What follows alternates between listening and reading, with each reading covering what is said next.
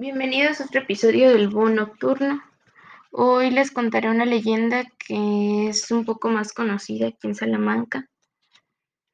Misa macabra. Es un repique que en medio de la noche sorprende a algún vecino desvelado y que procede de las tristes campanas del santuario de Nuestra Señora de Guadalupe, conocido más comúnmente por el santuario convidando a la misa de alba. Hay personas que han escuchado hasta dos llamadas, pero no más, y esto regularmente es en tiempo de cuaresma. Las campanas suenan con extraño rumor y la esquila tiene cadencias desconocidas y extrañas. El vecino que se aventura a salir de la casa dirigiéndose al santo recinto encuentra pocas personas que se hallan diseminadas en la nave esperando el sacrificio incruento. El altar aguarda con sus cirios prendidos. Después de un rato sale el padre revestido con ornamento negro y comienza la misa. Lo más extraño es que nadie le ayuda. Y así transcurre la ceremonia con todos sus misterios, hasta que llega el orate fratres, en que el oficiante se vuelve al pueblo y puede verse que es un forastero, sacerdote que nadie conoce. Por fin llega la bendición, que no da como la liturgia pide en las misas de difuntos, y termina con el último evangelio. Al salir de la iglesia, el transeúnte trasnoador, a poco andar a la realidad unas horas, escucha atento, son las doce, la hora de las apariciones y de los espíritus. Si por acaso aún está cerca del santuario y vuelve la vista, se sorprenderá de que está oscuro y cerrado, con un silencio profundo, sin asomos de que se haya abierto durante la velada. Una noche, por el año de 1857, había aprendido la policía al cuñado de don Pedro Jalpa, llamado José, y era en ese año comandante don Jesús Rodríguez, muy allegado y hasta compadre de los esposos Jalpa. Dialogaban estos señores sobre la cuerda el del día siguiente y temiendo por don José, dijo don Pedro, Habla temprano con mi compadre Rodríguez, a ver qué puede hacer por tu hermano. Doña Jerónima le contestó, Soy de tu parecer, pero sale casi amaneciendo, habrá que madrugar, y con esta disposición se recogieron.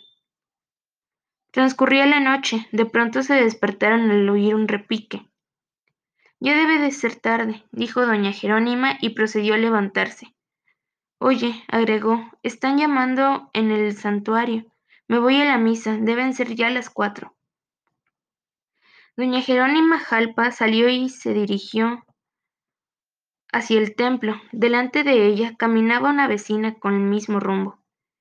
Trinidad le dijo al reconocerla, espérame pero la joven, sin atenderle, apretó el paso y se metió a la iglesia. El templo apenas alumbrado por los cirios del altar se hallaba casi solo, un anciano hacia la derecha y Trinidad, que se adelantó por la nave. Doña Jerónima Jalpa se detuvo en la puerta. Aquí me quedo, se dijo. No sé qué pase mi compadre Jesús con el caballo y no lo vea. Comenzó la misa. Una preocupación le invadió. Cuán floja es la gente, que tres oyen, oyendo misa no más. Lástima que nosotras no podamos ayudarla. Pero, ¿cómo ese viejito no lo hace? Ya me dan ganas de indicárselo. En buen aprieto se verá el padre, y es de difunto. ¿Por qué? ¿Por quién se aplicará? La ceremonia terminó y salió doña Jerónima. El viento frío de la noche agitó su tápalo y al instante sonaron las doce. Las doce, santo Dios, misa a las doce en cuaresma. Un estremecimiento de angustia recorrió su cuerpo, volvió la vista y solamente halló la mole oscura del templo sumido en el silencio. Regresó a su casa muerta de miedo. Otro día inquirió a la joven vecina, Trinidad, ¿saliste anoche a la iglesia como a las doce? Imposible, señora. Muy dormida me encontraba esa hora, y usted sabe la vigilancia que mis padres tienen conmigo. Si de día es tan minuciosa, de noche no tendría igual. ¡Qué horror! Hasta entonces comprendió que había asistido a una misa macabra, acompañada de tres almas en pena. Al mesón de San Antonio, entonces ubicado en la calle de las Carreras, se llegó don Ponciano Rodríguez, acompañada de sus arrieros, para disponer el pienso de las recuas y salir muy de mañanita en busca del tabaco a la tierra caliente, tan distante y misteriosa. Por un momento el mesón disfrutó de más acentuando trajín y habiéndolo dispuesto de la mejor manera. Don Ponciano se encaró con el huésped para recomendarle del modo más atento vigilarla, que sus hombres no salieran durante la noche, para no tener que demorar la salida, pues había que adelantarle al sol.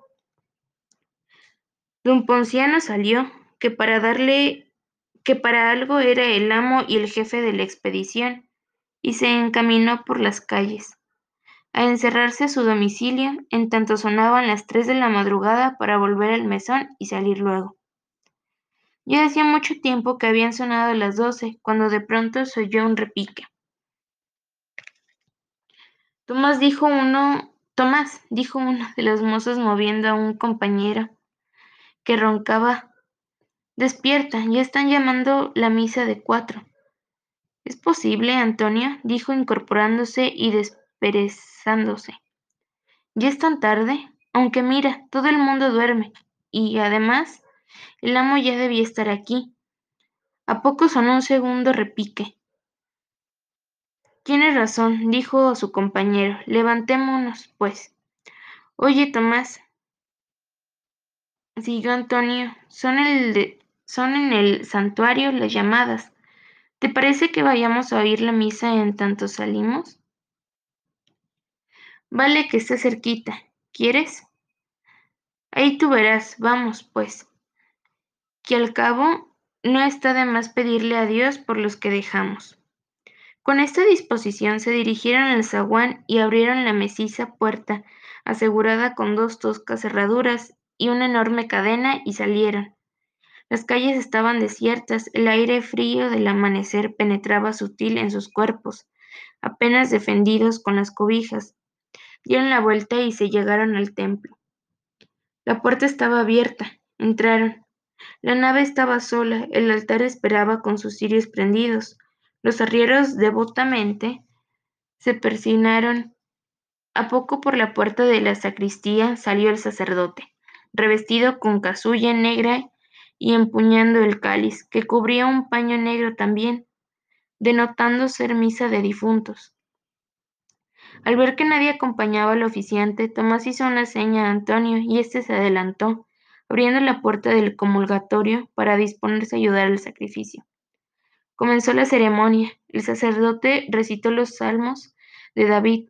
Siguió, con el introito, el Kiries y las demás oraciones. Siguió el Evangelio, el credo, el ofertorio y el lavado.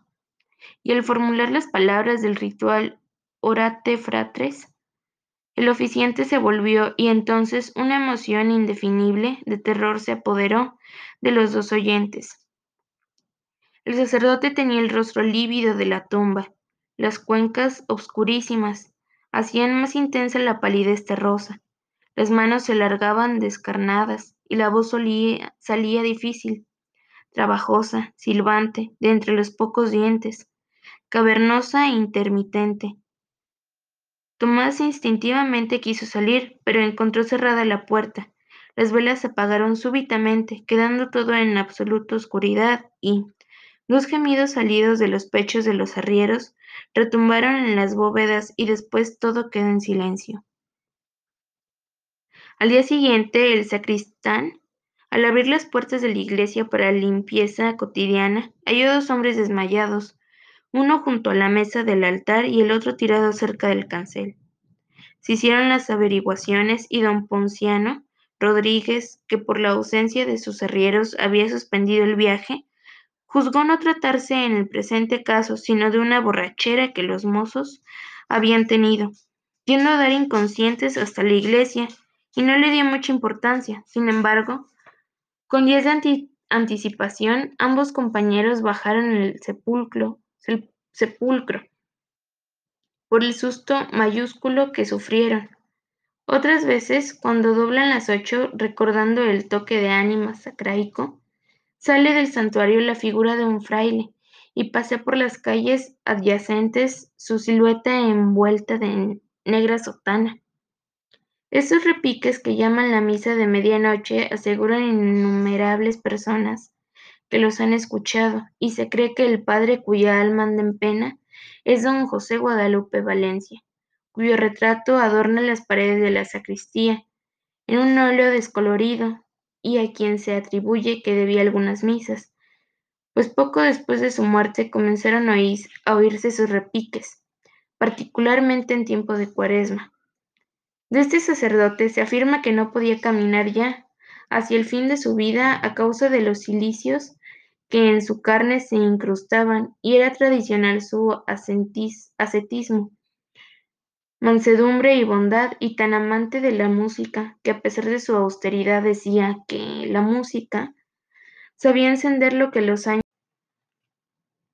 Junto a los limosneros, naranjos y cedros se acurruca el templo misterioso, en donde pene el alma del padre Valencia. Si oís el repique, permaneced en vuestra cama. No fuera a ser que, creyéndos en la madrugada, vayáis a ver al padre deudor y a codearos con espíritus que asisten a la macabra ceremonia. Esto fue todo por hoy, espero que les haya gustado.